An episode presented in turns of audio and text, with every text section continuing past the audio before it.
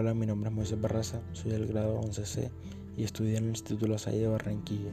Bueno, para empezar con mi podcast quisiera empezar eh, definiendo lo que es la ambivalencia, la cual es tener pensamientos o emociones de ambas valencias, tanto positivas como negativas hacia algo o alguien.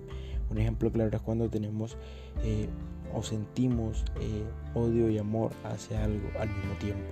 Bueno, para empezar, dando una breve introducción acerca de lo que nos narra el libro o la, o la obra, este nos narra la historia de Farouk, la cual es un hombre viejo que camina eh, por las calles, el cual se alimenta de lo que encuentre, duerme donde, eh, donde, donde se encuentre. Eh, y bueno, por decirlo así, va en busca de su día a día. Farouk es también conocido como hombre del camino. Este, un día entre sus muchas caminatas diarias, se topa con una ciudad la cual le parece un poco familiar o conocida. Este no le presta mucha atención y sigue de largo al llegar a dicha ciudad o a dicho pueblo, se encuentra con unos guardias en donde este tiene diferencias con ellos y los guardias deciden llevárselo preso. Al llevarlo preso, Farouk estaba un poco débil, no había comido y tenía pocas fuerzas.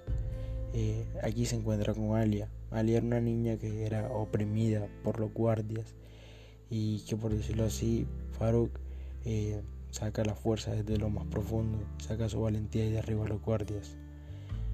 Estos escapan. Alia decide llevárselo en agradecimiento a lo que hizo a, la casa de sus padres en donde es atendido eh, y alimentado. Tras varias semanas, Farouk se da cuenta de que el pueblo o la ciudad es sometida por el rey. Este decide hacer algo en contra de esto. Se gana la confianza del pueblo y decide formar una revolución en donde el pueblo sale victorioso. Bueno, siento que a lo largo de la lectura se presentan varios actos de ambivalencia.